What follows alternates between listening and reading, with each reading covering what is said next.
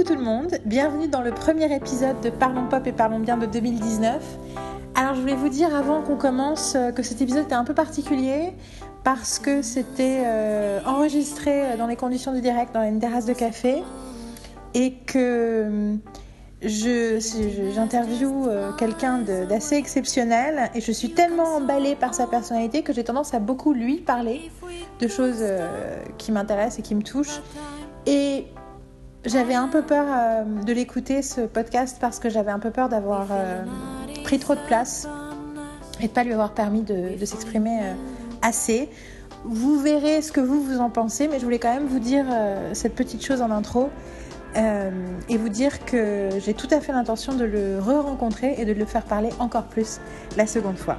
Je vous souhaite un excellent Parlons Pop et Parlons Bien entretien avec Claudius Pan.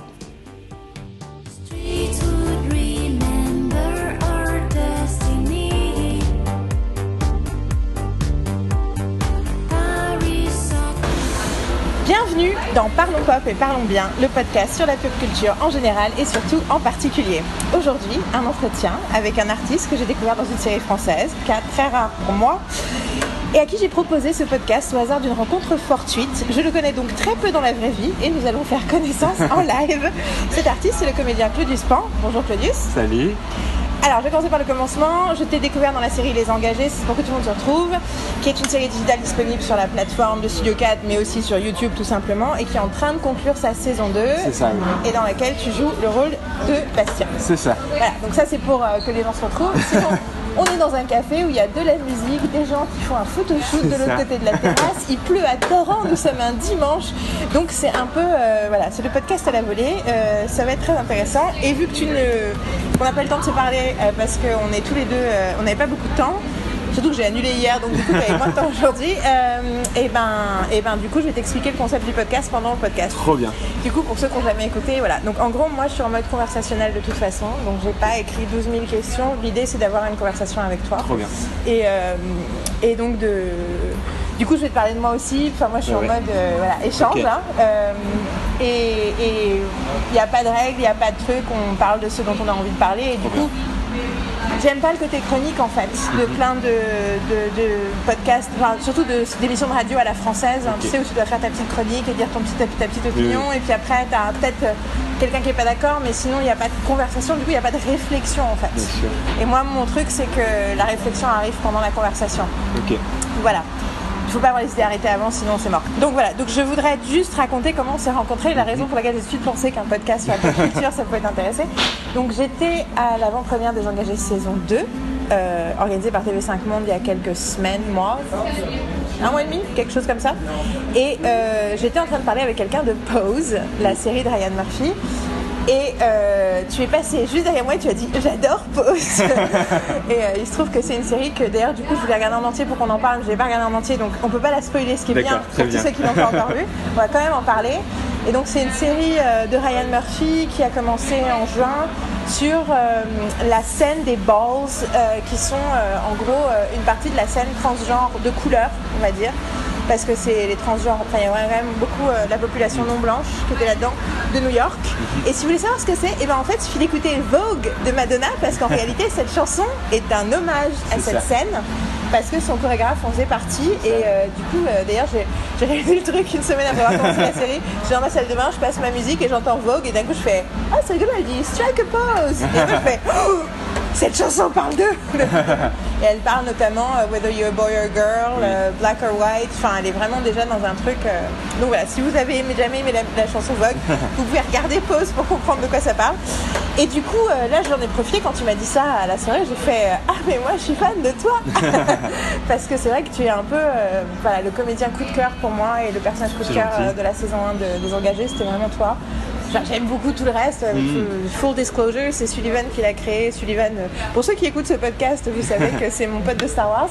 D'ailleurs, on va bientôt publier un peu avant ou un peu après un, truc de 3h30 où on parle de Star Wars 8 avec Sullivan et, un autre ami à nous, Dominique.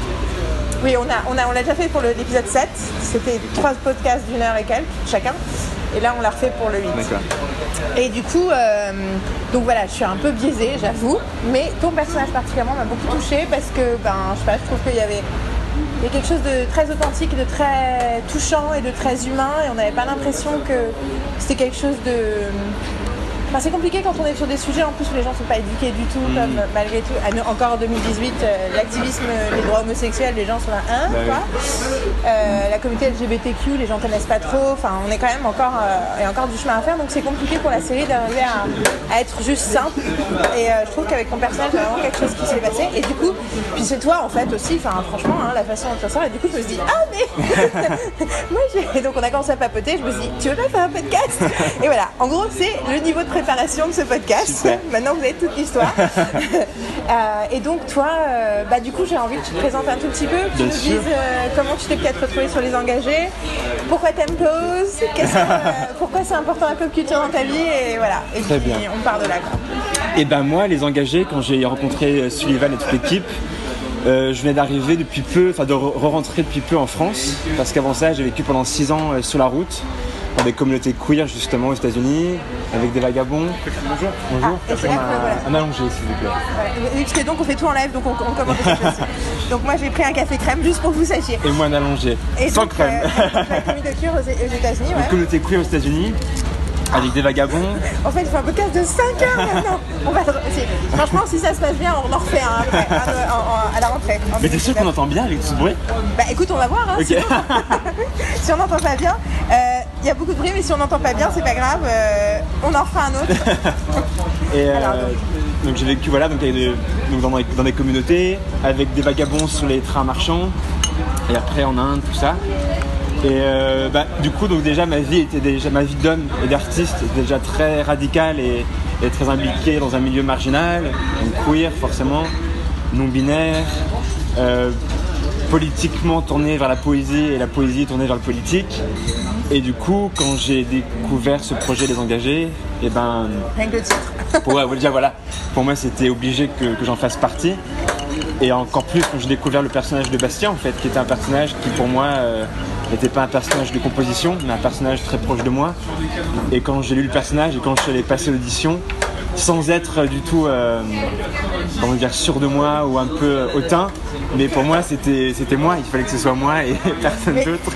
La plupart du temps, quand il y a un vrai truc comme ça, euh, t'as rien à voir, mais t'as vu le film Crazy Rich Asians? Non, Donc, c'est une comédie romantique qui se passe à Singapour dans le monde des Crazy Rich Asians. d'accord.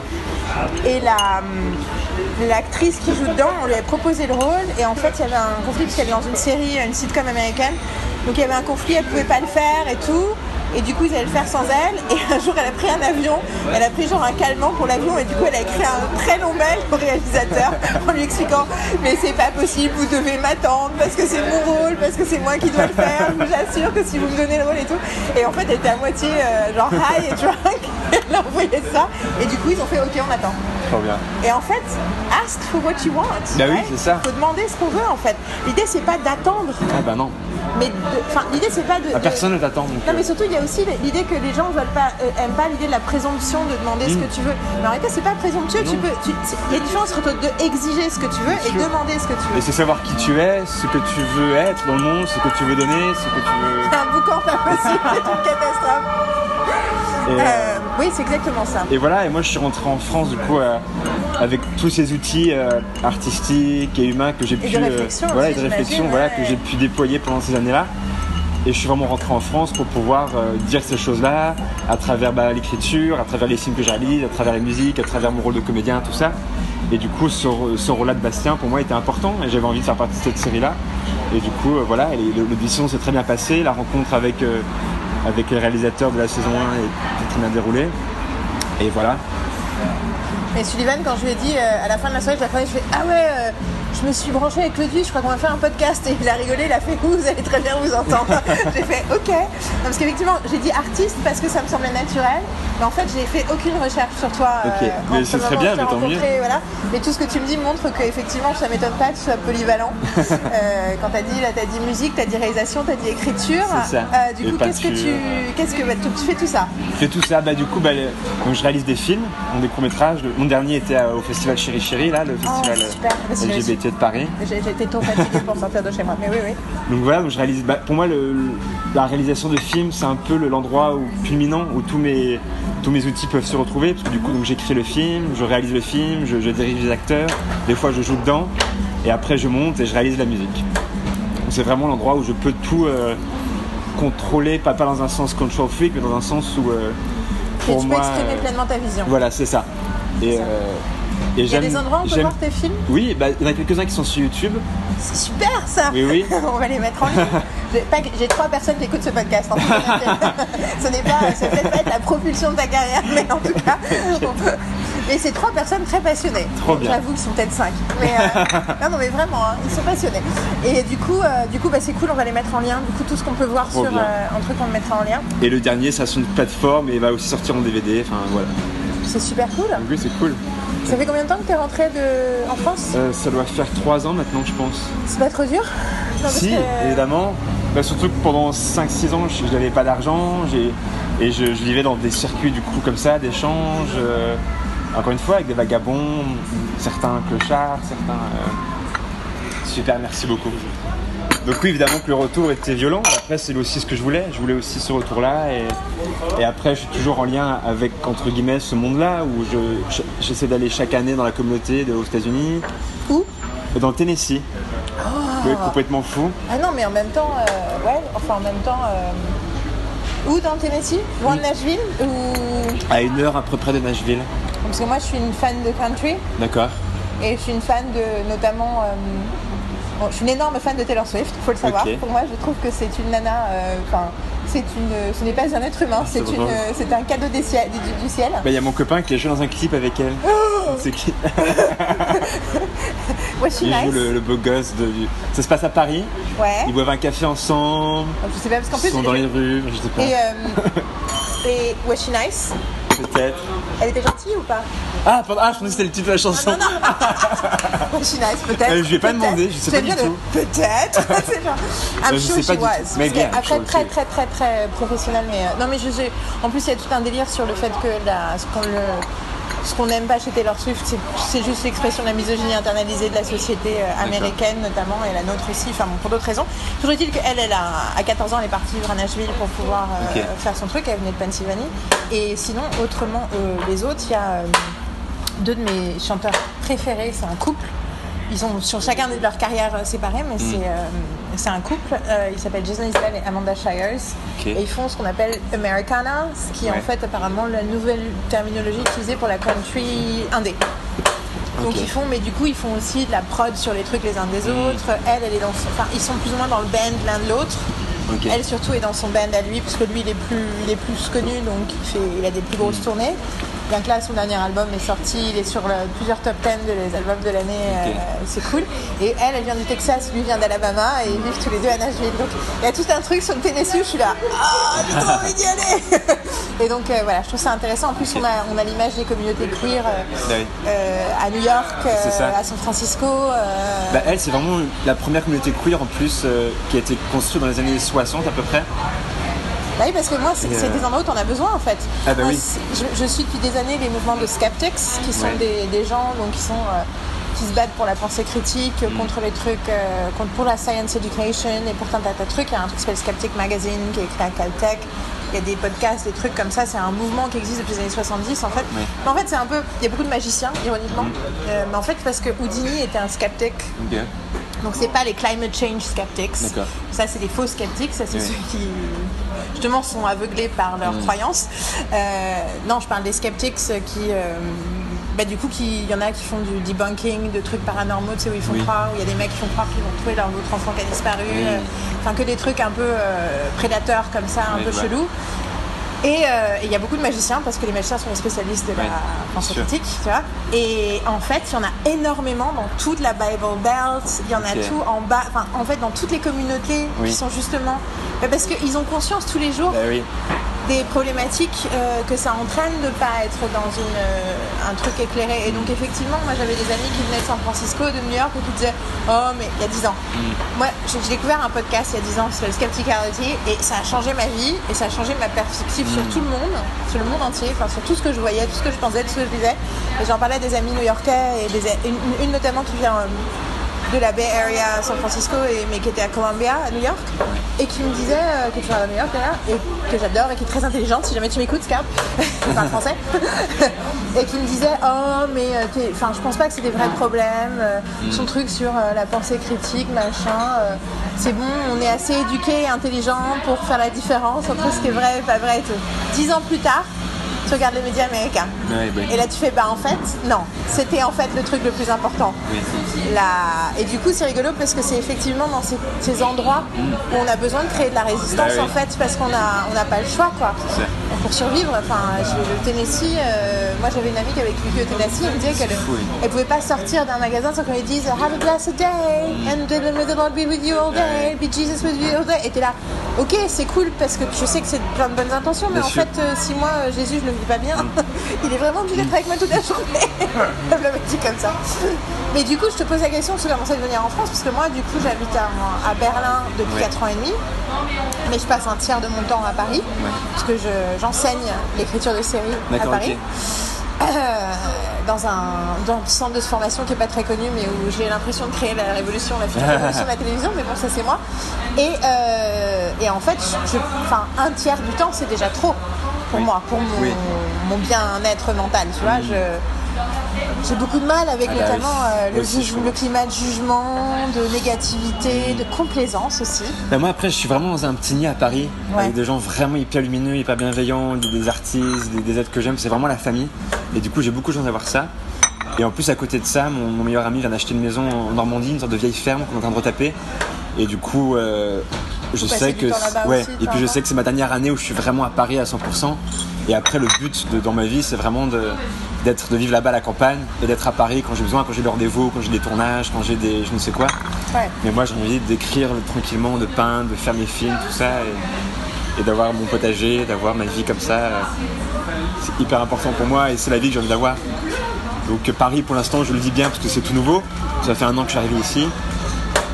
Du coup, c'est excitant, c'est super. Mais après, je sais aussi, je, je- je sens aussi les limites qu'il y a là-dedans et, et le mal que je peux me faire si je, si je me fais Non, trop prendre par l'ego, par, euh, par tous ces petits démons qu'il peut y avoir. euh. Et moi, en même temps, c'est pas vraiment l'ego, c'est, je te dis, c'est le côté. euh, j'ai plein d'amis ici, j'ai plus d'amis ici qu'à Berlin. Ouais. Plein de gens que j'aime. Mais même chez mes amis, chez les gens que j'aime, je sens que eux-mêmes, ils sont sous l'emprise d'un truc. Et euh, après, euh, moi, il y a l'idée que je suis au milieu de la marge. Que techniquement, je suis pas en marge, mais je suis, je suis en marge dans mon comportement et Bien dans sûr. mon regard sur le monde. Mais euh, voilà, j'ai le privilège du fait que quand je me balade dans la rue, j'ai pas l'air en marge Oui, du oui. tout. quoi. Je m'habille pas vraiment comme les autres filles, mais bon, tu vois, à la limite, à ce niveau-là, on s'en fout un Oui, peu. Mais tu vois, euh, je suis une parisienne blanche, euh, able body, enfin, tu vois, cis, tout ce que tu veux. Donc j'ai pas. Donc et déjà, c'est hyper violent pour moi. Mais du coup, c'est peut-être aussi parce que je suis entre les deux. Du coup, je suis tout le temps confrontée aux normaux, quoi. Bah. Enfin, tu vois. euh, et le. Je crois que le pire pour moi, c'est la complaisance. Ouais. C'est le côté. Bah non, on peut pas faire mieux, tu vois, on peut rien. Mais oui. c'est oui, c'est Oui. comme ça, bah oui, bah c'est comme ça, bah oui, c'est triste, je sais, mais c'est comme ça. Bah putain, si on s'était dit ça à tous les Ouais, autres bah moments oui. de l'histoire. euh, C'est clair. et là, tu vois, euh, je regarde hier, c'est la Révolution. Ouais. Oui, oui. On devait se voir hier, et puis c'était tellement de bordel dans Paris que je me sentais pas de prendre les transports, parce que c'était les gilets jaunes. Et techniquement, moi, je suis partante pour les mouvements populaires. Pas spécialement quand ils sont violents, Violent, bien sûr, oui. mais parce que surtout, je trouve ça complètement absurde. Bah oui, Bah, c'est dommage, du coup, ça discrédite tout le mouvement en fait. Du coup, Mais en même temps, là, j'ai l'impression. Mais en- Et en même temps, ça donne aussi une image de.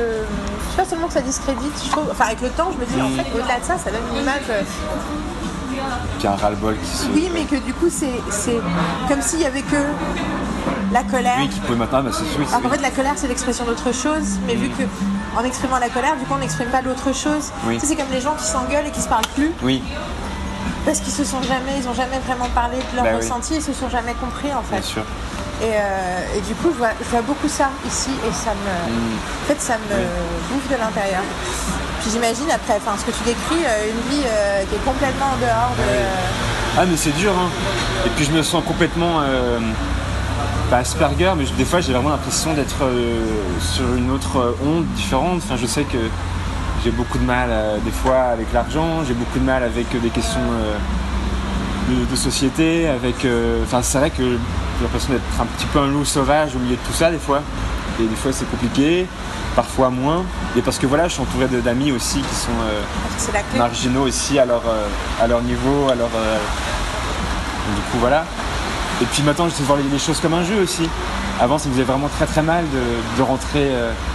Dans dans- catégories voilà. euh, étranges. et maintenant, je me dis que c'est un jeu et que voilà, et que je sais pourquoi je suis là, je sais ce que j'ai à faire ici, et, et je sais aussi que ce, ce n'est qu'un temps, hein, que je crée aussi des ponts avec le, avec le reste. Et du coup, c'est. Oui, c'est ça. Je pense que le, la, la- les pauvres mannequins là, qui sont avec leur maquillage et qui sont sous euh, je, je, je me dis tout le temps, euh, ce qui tue tout le monde, c'est l'idée que c'est le système.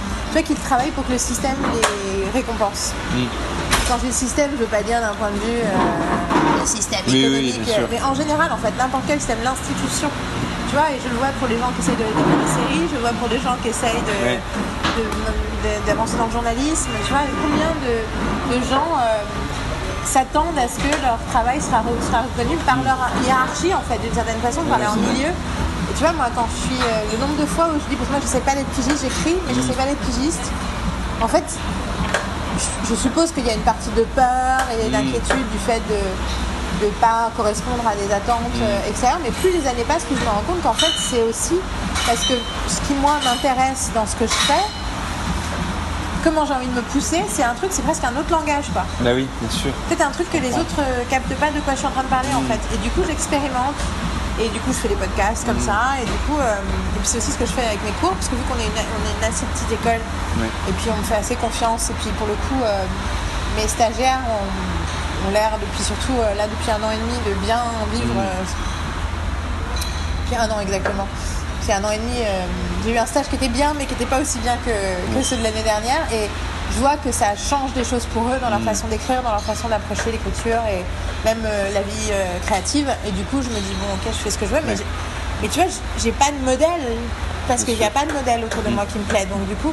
Mais c'est aussi hyper excitant, c'est génial. oui, mais du coup, c'est compliqué parce que du coup, tout tu as modèle. l'impression effectivement que tu es en train de parler sur, une- sur notre Oui. planète. Quoi. Bah oui. Et, euh, et du coup, c'est aussi la raison pour laquelle j'adore Pose. Mm. Enfin, plus spécialement, donc j'ai vu la moitié de la série seulement. Parce qu'en fait, c'est tellement émouvant Ah oui, c'est génial. et tellement beau que j'ai- j'aime pas le regarder sur mon Oui. ordi, machin. J'avais un, peu envie de le regarder avec ma famille parce que moi, j'ai. Une situation familiale particulière qui n'est pas si particulière que ça. C'est juste qu'il y a 4 ans et demi, je décidé d'aller vivre avec ma meilleure amie. D'accord. Et donc j'habite avec ma meilleure amie. Maintenant on a une autre amie, on fait un podcast d'ailleurs toutes les trois qui s'appelle La Semaine Malinoise. Et j'ai une autre amie qui est venue vivre avec nous et en fait on fonctionne comme une famille. Mais tu vois, euh, on a- pendant deux ans j'avais mon petit frère qui vivait avec nous aussi. Oui, tu disais, oui. Et du coup, euh, oui, parce que pause, ça me fait vachement penser Ouais, à mon ça. rapport à mon petit frère. Et, euh, et du coup, euh, il y a vraiment l'idée qu'on parle, on se parle de nous en tant que famille. On considère que moi et Marine, on considère qu'on a les mêmes problématiques qu'un couple marié normal, au niveau notamment de- des soucis, de, dans- enfin, tu vois, on- Ouais, ouais. De ce qu'on traverse, de la façon dont on peut grandir à travers notre euh, partenariat, euh, voilà. Sauf que, et du coup, d'ailleurs, les Français ont beaucoup de mal à comprendre qu'on n'est pas lesbienne. En fait, ils n'arrivent pas à imaginer. Oui, qu'on puisse créer ce type de connexion en dehors hein. d'un rapport sexuel. Donc, Ouais. tu vois, euh, ils ont beau être homophobes, moitié quand même, faut bien, Mm. faut bien dire. Ils ont beau, enfin moi je trouve, Oui. même de façon internalisée en tout cas, et euh, malgré tout, euh, c'est plus facile de comprendre ça que de comprendre euh, le côté, bah en fait, voilà, à l'époque on avait euh, 35 ans et 38 ans et on était là, euh, enfin moi j'étais là, euh, j'ai pas de mec dans ma vie, Mm. c'est pas ma priorité, mais j'ai pas envie de vivre toute seule, j'ai Ah envie oui. d'avoir une famille, j'ai envie d'avoir un foyer, Bah oui. j'ai envie d'avoir, euh, voilà, il se trouve qu'avec un superbe appartement à Berlin immense, j'étais là, c'est là que j'ai envie de vivre. Et, et du coup, euh, voilà, et du coup, je voulais voir pause en famille. hein. Mm. Et donc, à la maison, en plus, on a un projecteur. Et du coup, j'ai pas tout regardé, mais ce que j'en ai vu, ce qui est, donc il y a tout un truc sur la, la scène, euh, la scène trans dont on va, on peut parler, mais moi, le truc le plus fou, c'est ça, c'est la famille Ah, recomposée. pareil. C'est vraiment ce qui m'a touché parce que c'est aussi ce que j'ai vécu, donc ce que j'ai vécu aux États-Unis avec cet esprit de famille. Et là, vraiment à Paris aussi. Donc, vraiment, là, mes amis, c'est des, des gens de cabaret, des gens qu'on est vraiment tous dans ce truc artistique. Je vis avec mon meilleur ami, et avec qui on construit cette maison ici en Normandie. Enfin, Bah, donc tu comprends très ah ouais, bien mon mode de et vie. pour moi, euh, mon meilleur ami, c'est comme mon mari. Il n'y a rien de sexuel entre ça, nous. c'est ça. Mais je sais que c'est la personne avec qui euh, j'ai envie ça. de grandir et vieillir. Ouais. J'ai un, copain à côté euh, avec qui, voilà, on est plus dans un truc qu'on pourrait dire normé, parce que c'est avec lui qu'avec qui je fais des bisous, avec qui tout ça, nana. Mais, Et ton partenaire de vie, c'est ton meilleur mais ami. ouais, voilà, vraiment, c'est. Et on construit vraiment tous ensemble, on est une bande d'amis, on est, je sais pas, une dizaine, vraiment cinq gros noyaux. On sait qu'on s'est trouvé, quoi, et avec qui on sait qu'on veut construire des choses et on veut vieillir ensemble. Et ça, c'est Ouais. clair. Et du coup, c'est ces questions dans, dans Pause de voilà, euh, prendre soin des autres, euh, je, comprends tout à fait et ça me touche beaucoup, ça me bouleverse. Et, et c'est tellement beau de voir une série qui parle de ça euh, de façon si positive, je trouve. Ouais, je trouve que ça. Je viens de lire deux articles euh, sur le film Girl que je suis pas allée Oui, voir. c'est très drôle, on a juste d'en parler là. J'avais trop envie de le voir. Mais en fait, j'ai vu l'affiche, c'est rigolo parce que j'ai vu l'affiche sans savoir de quoi ça parlait. Mm. J'ai vu l'affiche et j'ai dit cette petite fille avec sa boucle d'oreille, avec que dons de mec sur l'affiche, ça me fait, je trouve ça super creepy. C'était Oui. la première chose que j'ai dit. J'avais encore aucune idée que ça touchait à quoi que ce soit de trans. Oui. Juste l'idée, j'étais là, that's just creepy to me. Après, je précise, hein, euh, ma, série préférée dans l'histoire, euh, le truc que je regarde tous les jours, auquel je pense tous les jours, c'est Buffy contre les vampires. c'est depuis 20 ans ma série préférée. Oui. Euh, Joss Whedon est mon maître à penser. C'est bientôt euh, le reboot là, non? Oui, non, c'est pas ça va vraiment exister parce que le truc c'est que ça a, été, ça a fuité comme toujours dans, dans le monde de Buffy. Ça c'est le point Buffy les fans, parce qu'il y a toujours le point Buffy dans chaque euh, épisode. Euh, en fait, quand il se passe un truc dans l'univers de Joss Whedon, les trucs sont fuités. Enfin, ça devient une news Oui, bien avant que n'importe qui d'autre. Ouais. Et du coup, euh, c'est devenu news alors qu'ils ont- étaient en train de le pitcher à des studios. Ah oui. Donc, pitcher un studio, Ah oui. non, pitcher, non, ils avaient le studio, parce que le studio c'est 20th Century Fox, et le studio pitchait à des chaînes. Donc, enfin, tu vois, il y a, il y a 5000 pitchs par, par an. Putain. Donc, ça n'a rien à voir avec la choucroute, c'est ce que ça va devenir une série, quoi. Et probablement le buzz autour a pu à la fois tuer qu'il y a déjà. Roswell, il y a déjà Charm. Oui, mais c'est autre chose. It's a different beast. It's a different beast. Anyway, tout ça pour dire que, euh, que du coup, Buffy, c'est un mec. Vois, Oui, oui, qui a un mec blanc hétérosexuel cis qui a, qui a créé ça et ça ne changerait en fait que ça me touche vraiment. Mais il n'y en a pas tant que ça. Ça existe, Sean Baker. Je sais pas si tu connais Sean Baker. Non, je crois pas. Qu'est-ce qu'il a fait? Tu connais pas les films de Sean Baker? Si, je suis sûre que tu connais Tangerine. Ah, je, oui, je l'ai vu, je crois. Oui, oui. Tangerine, The, The Florida Project. Oui, bien sûr, oui. Voilà, donc ça, ce réalisateur, c'est un, homme hétérosexuel blanc que Mm. j'ai croisé à Berlin alors qu'il présentait Tangerine. Ce type, de façon, je regarde tous ses films, il Mm. y a pratiquement, dans le premier film, il y a un mec hétérosexuel blanc, dans tous les autres, Ouais. il y en a, mais c'est jamais le rôle Oui, oui. principal, c'est jamais le sujet principal. Et tu- et il y a toute l'humanité dans le regard, tu vois, c'est pas juste euh, du voyeurisme. Comme j'avais l'impression que Girl, mais bon, Girl m'a quand même fait cette là sur le milieu de l'affiche. Et après, je dis, faut que j'arrête de juger les trucs sur leur couverture. C'est pas eux qui ont fait la promo, tu vois, j'en Oui. sais rien. Et là, ensuite, ils m'ont dit de quoi ça parlait. J'ai dit, ah, parce que tout de suite, dès qu'il y a un sujet trans, ça Bien m'intéresse. oui. Puis, j'avais pas envie de le voir, quand même. Tu vois, je savais Mm. pas trop pourquoi. Et j'ai commencé à entendre des trucs dessus qui m'ont fait vraiment Mm. peur. Et là, j'ai lu deux articles que je mettrai du coup en ligne, sont en anglais, euh, d'un critique cisgenre et d'une- ensuite d'une critique transgenre autour de la Mm. suite à le premier article. Et, euh, et je suis ultra choquée en fait par la fétichisation du corps trans euh, avant transition. en plus, c'est rigolo parce que le, le fait même que quand chaque fois que les gens utilisent le mot transsexuel, et je dis bah en fait, c'est pas vraiment approprié d'utiliser ce terme-là. Et la première chose que je dis, c'est parce qu'en réalité, euh, les parties génitales, le, les- le sexe d'une personne, ça te regarde pas. Enfin, toi, c'est Oui. pas. Si tant qu'il te le montre pas et qu'il en parle pas lui ou qu'elle en parle pas elle, c'est pas ton problème. Et qu'il faut sortir justement euh, cette question-là Oui. de la réflexion sur, euh, l'identité trans. Et, quand tu vois ce que la description qu'ils ont fait du Oui. film, tu l'as vu toi T'en as entendu parler Et alors? Moi, ça m'a beaucoup déplu, ça m'a mis mal à l'aise, surtout à la fin qui. Oui, oui, on va, on va est- raconter la fin. Donc à la fin, pour que vous n'ayez pas besoin de le voir, à la fin, il se, il se mutile lui-même. Enfin, elle de- se mutile. Mais justement, en fait, c'est ça, le elle, même Mais le oui, il- m'a l'air pas. pas. c'est ça. m'a l'air pas. Et donc apparemment, il y a cinq scènes où tu, le tu la vois en train de se, de se, de, de, s'enlever les bandages qui Oui. tiennent son sexe, et du coup de se faire mal et de se regarder dans le truc. Enfin, il y a toute, il y a toute une espèce de fétichisation de son sexe. Oui, oui. Et, euh, et des articles disaient très justement, c'est complètement ignorer la partie psychologique et Mais en oui. fait c'est focaliser toute la ça. transidentité sur euh, la question des parties génitales. Et t'es là, mais en fait, euh, Oui, oui. il me semble que, mais surtout, excusez-moi les gars, hein, mais euh, les gens cisgenres, ils n'ont pas tous les mêmes parties génitales et c'est pas tous, enfin tu vois. Mm. Enfin voilà. Donc du coup, euh, c'est rare de trouver effectivement des figures de Ouais. trans qui sont autre chose. Et donc Pose. Mm. Et dès le début, Pose, c'est jubilatoire parce qu'il y a Billy Porter qui est super cool. Putain, les actrices sont tellement belles aussi. Oh Ah. elles sont tellement sublimes, je les suis toutes sur Instagram et je passe mon temps et des fois je monte je fais regarde comme elle est belle. et euh, notamment c'est Indie Amour qu'elle s'appelle. C'est laquelle? C'est qui joue Angel. Ah oui, Oh, super. qu'est-ce qu'elle est belle. Si, et mais Mother aussi là. Ah non mais la, la première mother, Electra, Ah oui. c'est Electra Elle est qu'elle s'appelle. démente. Ah, elle est Elle est démente, ouf. elle est absolu- absolument incroyable. et, euh, mais tout le monde est magnifique Mais dans oui. cette série, tout le monde est sublime. Je regarde juste euh, à l'horizon, c'est hein, parce que tu me regardes, mais c'est parce qu'il pleut. Et que Surtout je suis dans un, je suis dans un café euh, traumatique. je vous raconterai à la fin du podcast. Je regarde juste l'heure qu'il est. Et moi aussi. Il est quart. Ok, trop bien. C'est bon, on a encore une demi-heure. et du coup, euh, donc il y a ce truc hyper jubilatoire. euh, Il y a une chanson que j'adore de Kate Bush, bien que moi je connais la version de Ah, Running Up That Hill. Running Up That Hill, qui est dans le, c'est dans le premier épisode qu'elle passe temps. adoré. Et t'es là, Ah, c'est trop beau les années Ouais. 80. donc il y a tout ce truc-là. Il y a des tonnes de choses hyper cool et fun. Et tout d'un coup, il y a quand même le côté. Donc en plus, voilà.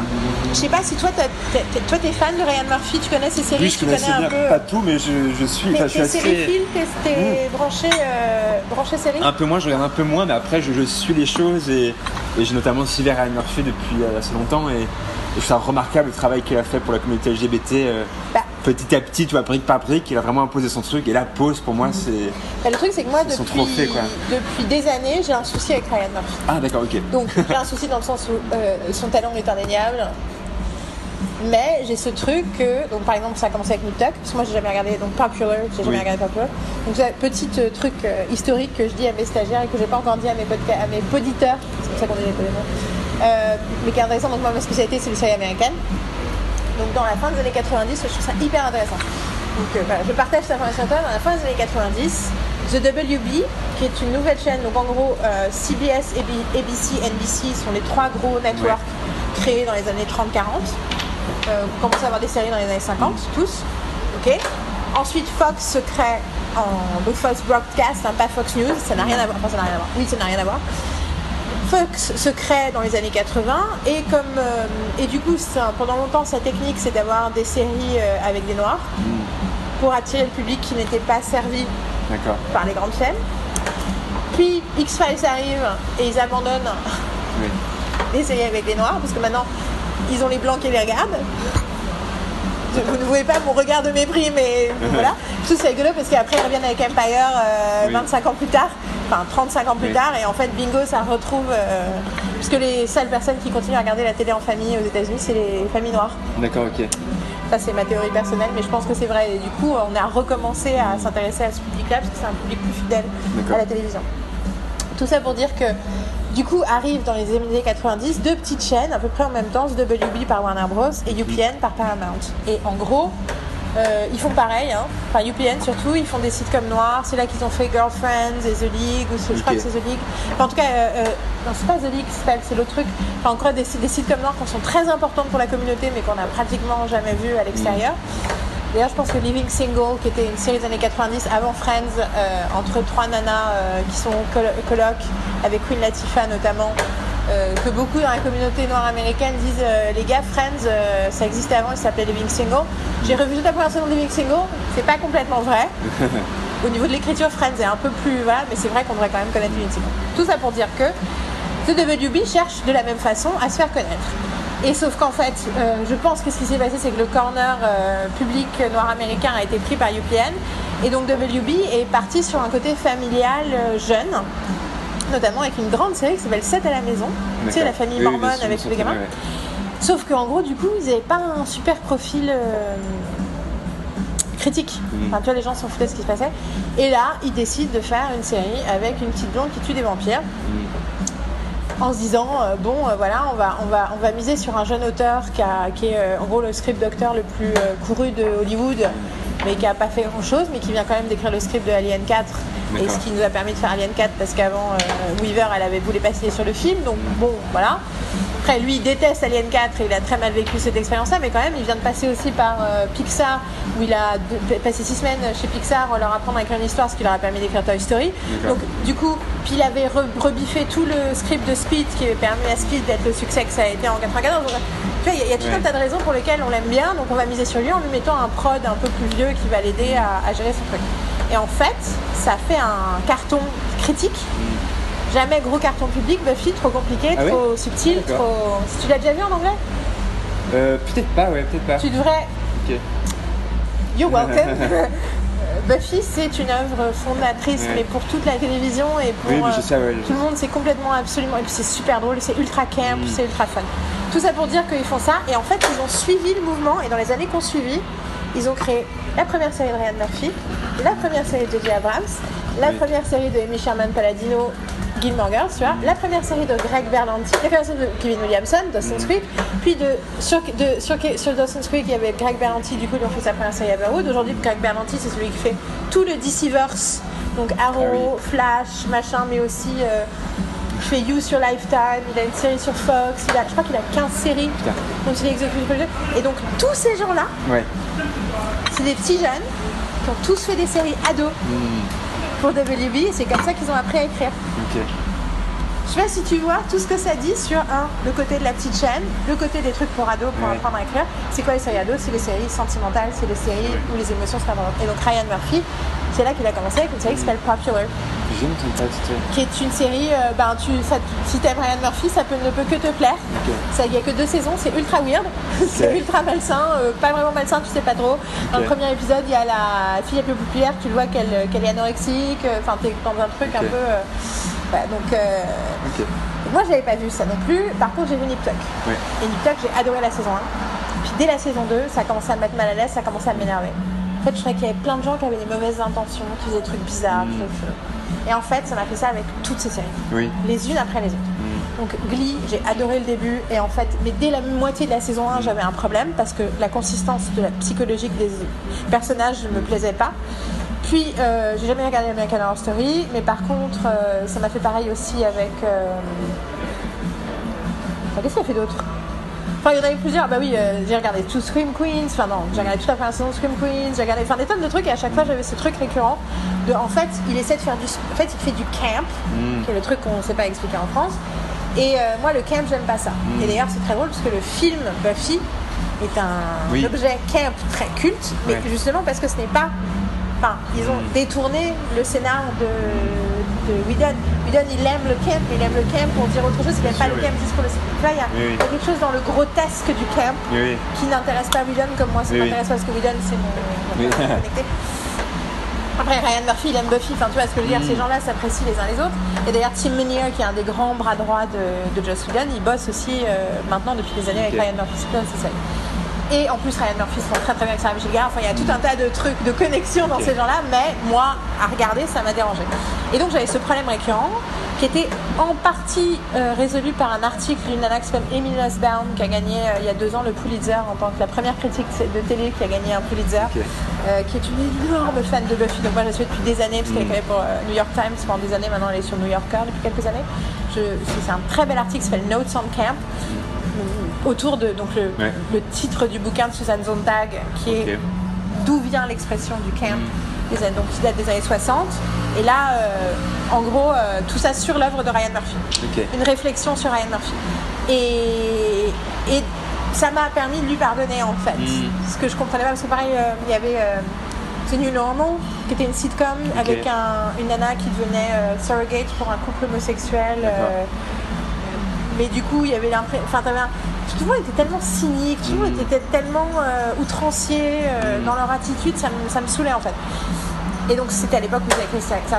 mais jusque là malgré tout je savais Ryan Murphy ça va m'énerver c'est pas pour moi Mm. mais je tombe dans le panneau quand même à chaque fois, et parce qu'à chaque fois c'est fait Mm. d'expérience. Et là, il y a deux ans et quelques, je regarde American Crime Story, le truc sur O.J. Ah. Versace aussi, j'ai adoré moi. Et le truc, bah, j'ai pas vu le truc encore sur Versace parce que euh, j'avais pas le courage. Je, sais- je savais que ça allait être euh, dur Mm. à regarder et j'avais pas le courage. Et donc j'ai vu American Crime Story et j'étais, j'ai adoré du début à la fin, mais je savais que c'est pas lui qui l'avait écrit au départ. Mm. Donc je me suis dit bon, ça y est, Ryan Murphy a fait un truc qui me déplaît Mm. pas jusqu'au bout, mais ouais, il était pas complètement impliqué dans le truc. Puis arrive 911. Est-ce que tu as entendu parler de Non, 911 mais je sais qu'ils ont refait tout ça, mais. Donc c'est non, c'est une nouvelle série. Ah, c'est juste que ça s'appelle 911, voilà. Et donc c'est une série Fox, donc euh, grand public, enfin tu vois grande chaîne, avec euh, un personnage. Il y a Connie Britton, celle qui jouait dans Friday Night Lights, la rousse, Ok. euh, celle qui jouait dans Nashville aussi, c'était l'héroïne principale Ah de la série Nashville au départ, là. Mm. Tu sais la, la rousse euh, superbe. Donc Connie Britton, il y a aussi Peter Krause, le mec qui était dans Six Feet Under, et puis Mm. dans Parenthood, et voilà. Il y a Angela Bassett, s'il vous plaît. Il y a euh, aussi une nana, t'as vu Blood? Oui. dans la saison 7 qui se fait passer pour une sorcière dans les premières saisons, la noire qui se fait passer pour une sorcière et Ah, après oui, elle la oui. croise dans un magasin Oui, et oui. tout. C'est une actrice géniale, donc elle, elle est dedans. Euh, je suis sûre qu'il y a plein d'autres gens que, auxquels j'oublie. Et c'est juste, euh, en gros, c'est les ambulanciers, une nana qui répond à Ouais. 911. Cette série, il y a 10 épisodes dans la saison 1, elle est aussi dans la saison 2, je crois. Là, on en est à, à la fin de la saison 2. Alors, il y en aura 18 dans la saison 2, Mm. mais pour l'instant, il y en a 10 qui ont été diffusés. Cette série, alors que c'est un truc, tu vois, euh, accident, euh, Mm. tremblement de terre, euh, Los Angeles, 911 Ouais. et tout, c'est tellement beau. Ouais. C'est tellement bien. Et en fait, je regarde ce truc et je me dis, putain, mais c'est bizarre. C'est comme si tout d'un coup, il avait perdu euh, son cynisme. Mm. Comme si, au final, les gens, ils sont gentils. Mm. Tu vois, il essaie de montrer la connexion, le- de la Oui, comme dans déconnexion. Pause. Et quelques mois plus tard, arrive Pause. Et là, je me dis, oh, mais il s'est passé un truc. Et en fait, il y a un truc que j'appelle le post-Trump stress disorder. Mm. Et du coup, moi j'ai vu que la moitié de pause, mais de la moitié de pause que j'ai vue, on reste complètement sur la bienveillance. Ah oui, totalement, à tout temps. même jusqu'à la Totalement fin. jusqu'à la Ah oui. fin, ouais. C'est pas même- des gens même qui. les petits trucs où ils serrent les pattes, tu vois, dans le, les bols, tout ça, ça reste. Il y a toujours une résolution qui est, euh, qui est très bienveillante et très belle en fait. C'est ça qui est beau, qui donne pas d'espoir, c'est que même si c'est des histoires de compétition, de machin, tout ça, ben, ce qui, euh, ce qui prévaut et ce qui gagne à la fin, c'est la connexion et c'est le partage, c'est l'entraide. Cette idée qu'on a tous besoin d'avoir. euh, d'être protégés en fait. Mm. Du coup, l'idée, le fait, tu vois, moi je trouve que la hiérarchie de la, house, le fait que tout le monde vit avec une mother, Oui. et que, enfin tout le monde, en tout cas tous ceux qui sont acceptés dans Bien une maison, parce que j'imagine qu'il y a tous ceux qui sont les, les- les per- enfin il y a des perdus aussi, Mais oui. euh, mais euh, cette idée de qu'ils l'appellent mother Ouais. et qu'ils prennent vraiment très au sérieux son rôle de mère, je trouve ça tellement bouleversant Bah quoi. oui. Et surtout ça explique qu'ils aient réussi à survivre. Bah oui. Parce que c'est le truc quand tu regardes ce- cette série, tu dis mais comment peut-on vivre comme ça Mm. quoi? Comment peut-on vivre en étant complètement rejeté et ignoré de la société Mm. en général? Ça fait combien de décennies? Enfin tu vois, quel est l'espoir qui peut arriver? Mm. Et, euh, et ben en fait c'est qu'il y a des gens qui vont avoir envie de s'occuper de toi. Bah oui, c'est ça. Mais tu vois, j'ai pas l'impression que les gens soient gouvernés par leur. euh, Enfin, quelque part, l'ego, même quand il est. Au, fond du fond, c'est toujours un ego autour de. de construire, de la construction de quelque chose. Tu vois, Mm. même euh, Electra, là. Petite pause. c'est mon téléphone qui me dit qu'il faut que je prenne mes fleurs du bac. Ma mère m'a- fait des mélanges de fleurs de bac et il faut que je les prenne. Mais je les prendrai plus tard. Euh, comment t'as trouvé, toi, pause? Comment tu t'es comment tu t'es retrouvé à la regarder? Comment t'en as entendu parler? Qui t'en a, a entendu parler?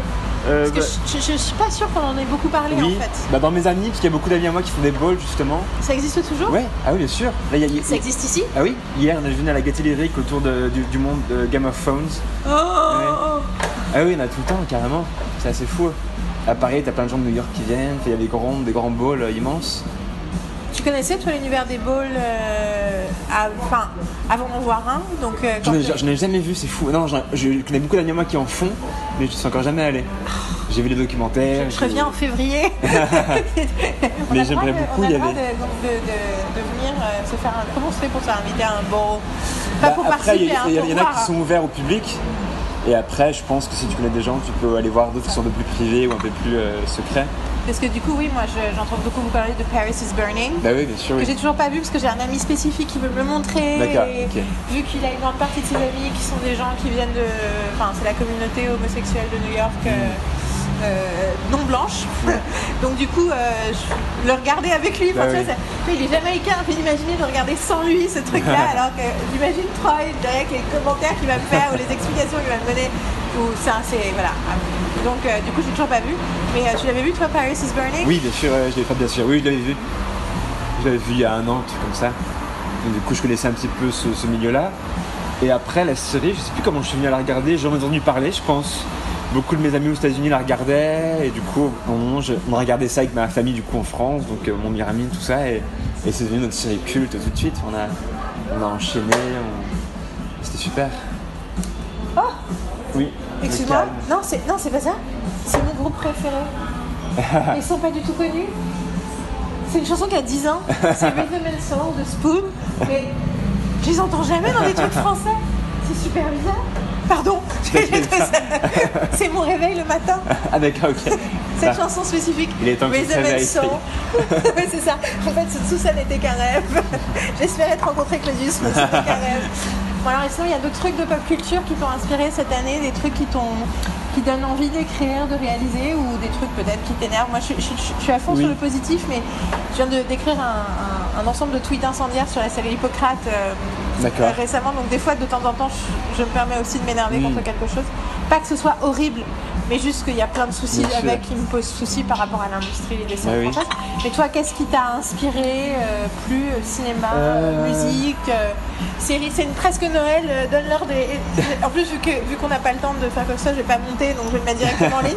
Donc, donne- des conseils à nos amis. Bertrand Mondico, que j'ai vraiment découvert cette année avec Les Garçons Sauvages. Ouais. et qui pour moi est un des réalisateurs les plus intéressants actuellement en France ou Vends-moi, surtout- vends- raconte-moi.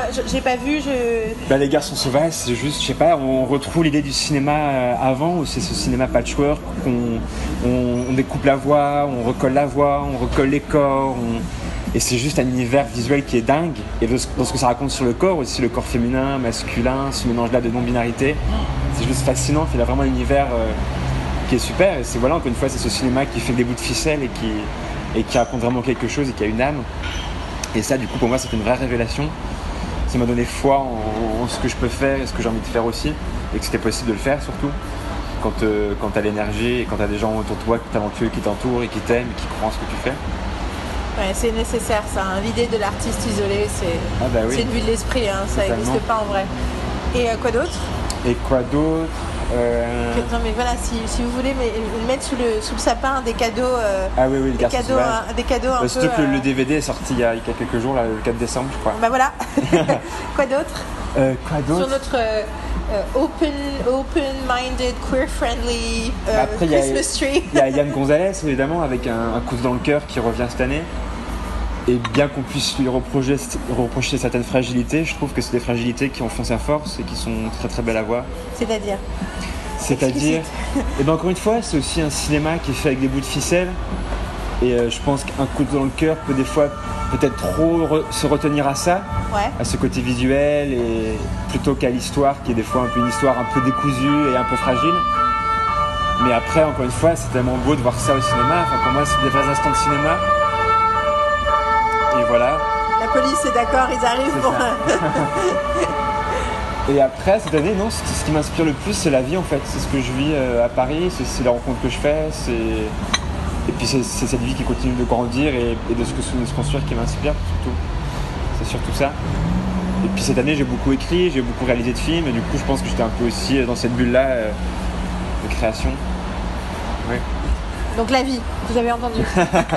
non mais je suis d'accord, moi aussi. euh, moi c'est. euh, moi ma révélation de l'année, j'en ai parlé toute l'année, mais c'est euh, sérieux, c'est une, c'est une nana qui écrit des bouquins qui qu'on pourrait associer à- au développement personnel.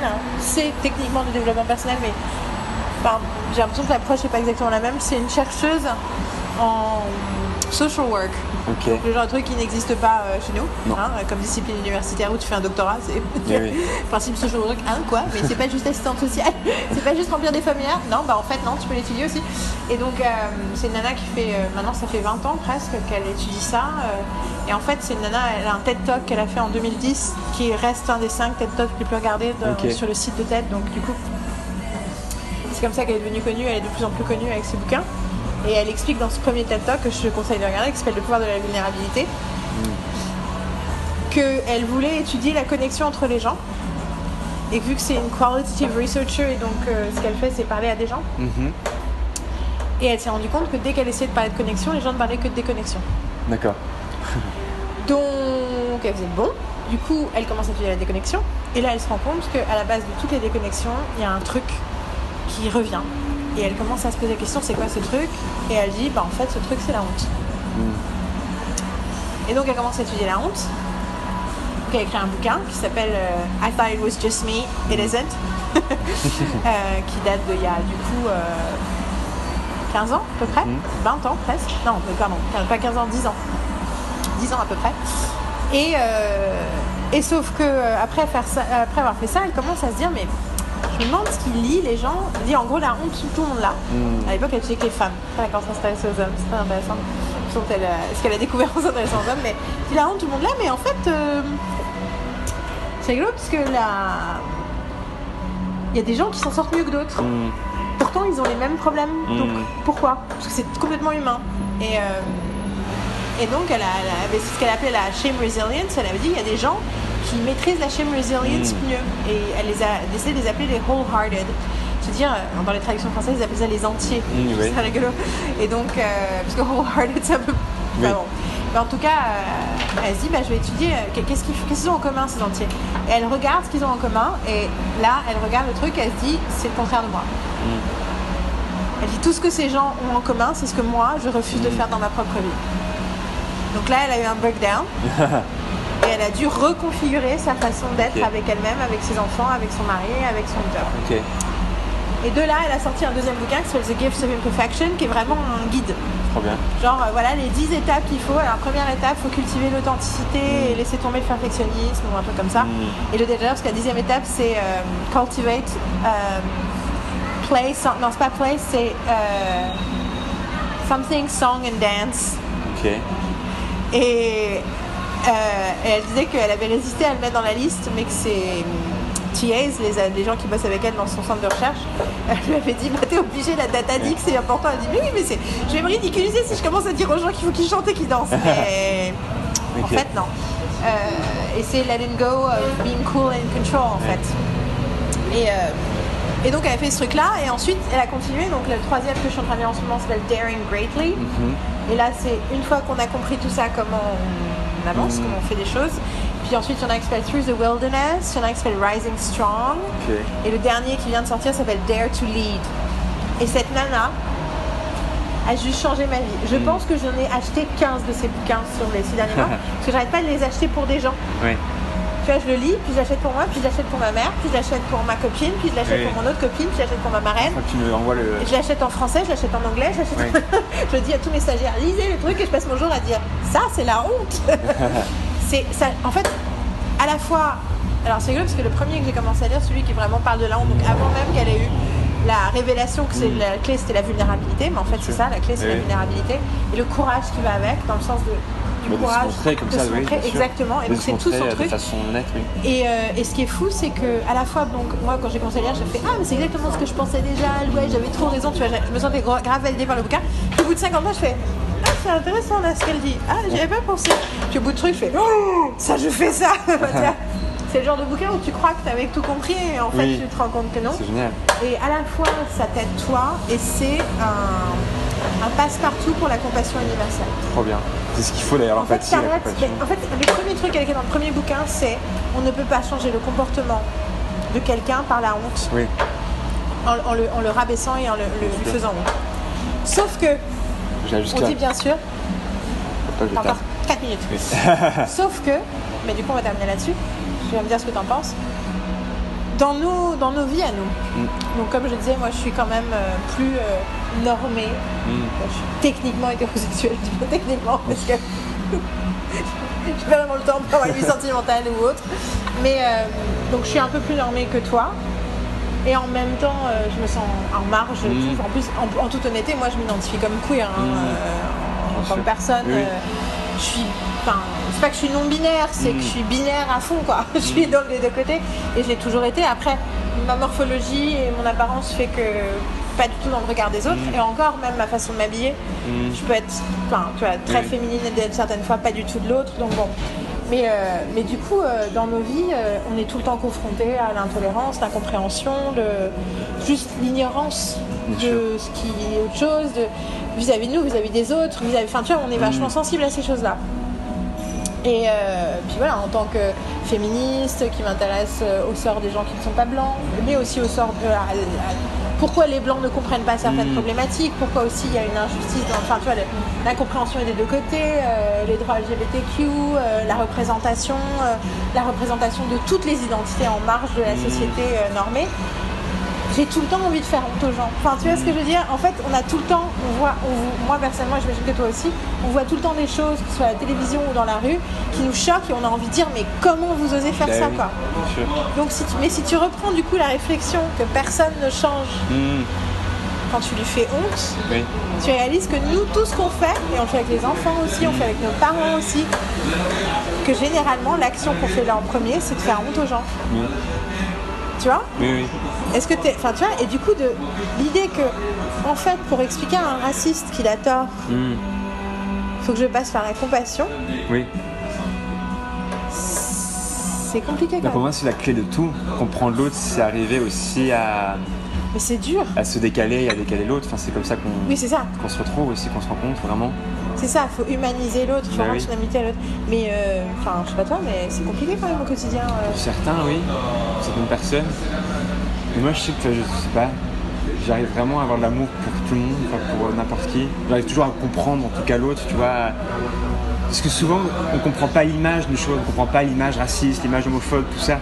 Mais quand d'un coup, tu as une soirée, que tu es avec un mec et tu te rends compte qu'il peut avoir des propos un peu homophobes, mais que tu lui parles et que tu grattes un peu, bah, tu vois que que c'est pas vraiment l'homophobie, que c'est juste une peur de l'autre, que c'est une incompréhension, que c'est et que très vite en fait on va le, on va le calquer sur cette image-là et que c'est cette image-là qui fait peur, cette image-là qui nous paraît loin de nous. Mais au fond, je pense que personne n'est, je sais pas, j'en sais rien. Je me suis jamais non plus retrouvé avec un, un redneck total, tu vois, ou avec un, mec qui devenait taper des, homosexuels après une sortie de, boîte. Mais mais je pense que ce qui à la- au début de tout ça, c'est avant tout la peur, vraiment. C'est la peur de l'autre et la peur de, surtout de, se décaler soi-même et de se remettre en question. Et ça, dans des vies où on donne peu de place aux remises en question et peu de place à l'incertitude, et ben, ça fait peur à beaucoup de gens. C'est ce qui crée des tensions, c'est ce qui crée des, êtres tout tendus et tout euh, bourrés de démons. Et, euh, je pense qu'il n'y a que la parole, il n'y a que euh, des gestes d'empathie et de compassion qui peuvent apaiser ça. Moi, je me pose souvent la question sur Twitter. Mm. Comment tu crées ça J'ai pas du tout Twitter. sur les réseaux sociaux en général. Enfin, Tu vois, comment tu crées ça sur des plateformes pas face aux gens Bah, par exemple, Pause, c'est très bien, je trouve, parce qu'elle crée de l'empathie. Je, je- je sais pas, j'ai l'impression que n'importe qui qui regarde la série, hétéro, euh, gay, cisgenre, black, blanc, on a l'empathie du moment où tu as envie que cette personne-là tombe amoureuse, que tu as envie que cette personne-là soit heureuse. Et, c'est à travers l'empathie bah, qu'on va, qu'on va se reconnaître dans l'autre, même si l'autre est à des années-lumière de nous. Tout ça n'a plus d'importance. Ce qui est important, c'est du coup un être qui cherche de l'amour. Parce qu'on cherche tous ça, on cherche juste à, à être accepté par, euh, par ses compères, à être euh, accepté pour ce qu'on est aussi. Et à s'accepter soi. Je pense que c'est surtout ça. C'est à- dans nos vies, on, on passe notre vie à s'accepter soi parce qu'on passe même la plupart du temps avec soi-même. C'est clair, mais on a. enfin, c'est une bataille compliquée. Hein, de- oui. Rien que de faire comprendre ça, j'ai l'impression que les gens veulent pensent toujours que leur bonheur est circonstanciel. Hmm. Et réalisent pas que ça vient de l'intérieur. Et que leur estime de soi aussi, ça vient de l'intérieur, ça vient pas de l'extérieur. Mais t'inquiète pas, c'est pour moi. Je t'invite, j'invite, je t'invite à boire ton café. C'est à toi. Je- je- les dépenses de ce podcast euh, vont, vont finir de, mes, de toute ma richesse. Vraiment faire que je file, je suis que tu y désolé, ailles. ouais. Ben, merci beaucoup. Mais merci à toi. Merci pour cette conversation qui donc du coup qui fera peut-être qu'un début de conversation. Ben oui, totalement. Et voilà, merci de nous avoir permis de faire ta connaissance et de parler de séries et de pop culture et de dire que oui, c'est la fiction qui va changer le monde. Ah, totalement, ça, je suis totalement On est d'accord. complètement La d'accord. fiction, la poésie, tout ça, oui. C'est important. Merci beaucoup. Je À la bientôt. Bisous. Merci Puis je t'envoie un, un texto pour Bah oui. You are. Salut The emptiness just flies away. You console all. If we could stop the time right now, we feel the night is upon us. We fall in you